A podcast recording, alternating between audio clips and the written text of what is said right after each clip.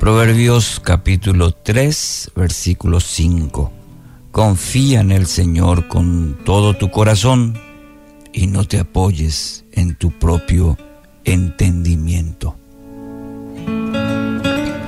En ti confío, título para esta mañana.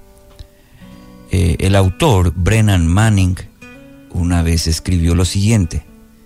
El esplendor de un corazón que confía incondicionalmente en el Señor y es amado por Él, le produce más placer a Dios que la Catedral de Westminster, la Capilla Sixtina, la Novena Sinfonía de Beethoven, un cuadro de Van Gogh, el esplendor de diez mil mariposas en vuelo o el aroma de un millón de orquídeas florecientes. La confianza es el regalo que hacemos a Dios y Él lo encuentra tan atractivo que Jesús estuvo dispuesto a dar su vida por ello.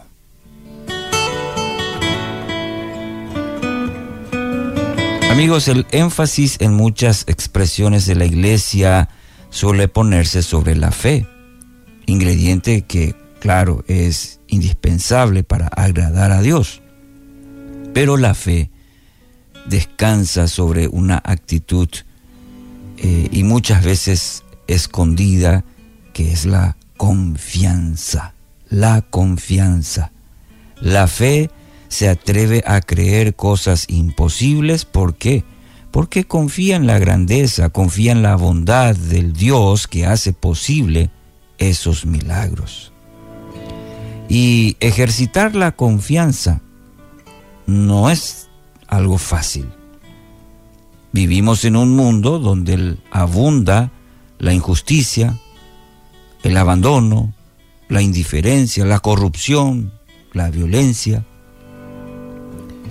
La inocente confianza de la niñez rápidamente se va, se evapora para ser reemplazada por una actitud ya de sospecha, aquella que cuestiona las intenciones de cada una de las personas a nuestro alrededor. Y dígame si a usted no le pasa eso. Ya empieza la duda. Y el veneno de la desconfianza acaba también afectando nuestra capacidad para confiar en un padre que tristemente creemos es igual a los padres que conocemos en la tierra. Mucha gente por eso anda dudando justamente del amor del Padre, de la confianza en un Padre. ¿Por qué? Y porque su experiencia con su Padre terrenal no es de lo mejor. Y la, lo trasladamos luego a nuestra relación con un Padre o con el Padre Celestial.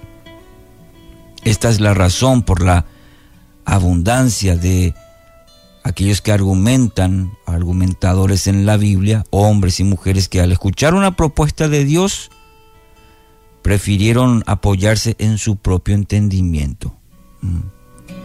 Y como resultado, eligieron discutir con el Señor como si Él realmente no supiera lo que estaba haciendo. La duda, ¿será que Dios eh, está en lo correcto? ¿Será que me entiende? ¿Será que se olvidó de mí? Y en la lista, en la Biblia, podemos encontrar una lista larga como Jacob, Moisés, Gedeón, Jeremías, Zacarías, el mismo Pedro, Marta, los doce, Ananías, y en la lista estamos vos y yo también. Que a veces discutimos con el Señor si sus planes están para bien en nuestra vida. Por lo general, nuestro entendimiento nos presenta argumentos y, para nosotros son más que convincentes a la hora de evaluar lo que Dios nos dice o lo que Dios está haciendo en nuestra vida. Y casi siempre intentamos, pues, intentamos persuadirnos de que algún detalle se le ha escapado a Dios y que por eso eh, no confiamos plenamente en Él. Pareciera ser que Dios se le ha escapado. El autor de Proverbios, querido oyente, en este texto de Proverbios 3, capítulo 5, capítulo 3, versículo 5, sí, quiere evitarnos dolores de cabeza en nuestra vida. ¿Cuál es el consejo? No te apoyes en tu propio entendimiento.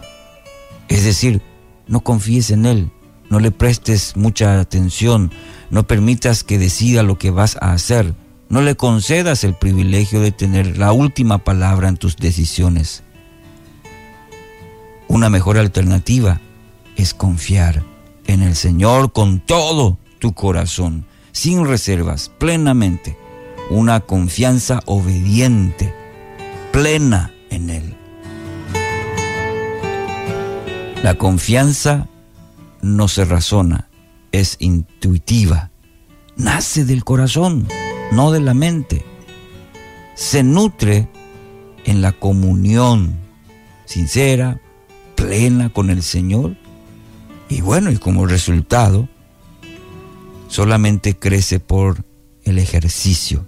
Entonces cada día, como la, como la de hoy que Dios nos concede, estamos ejercitándonos en la confianza.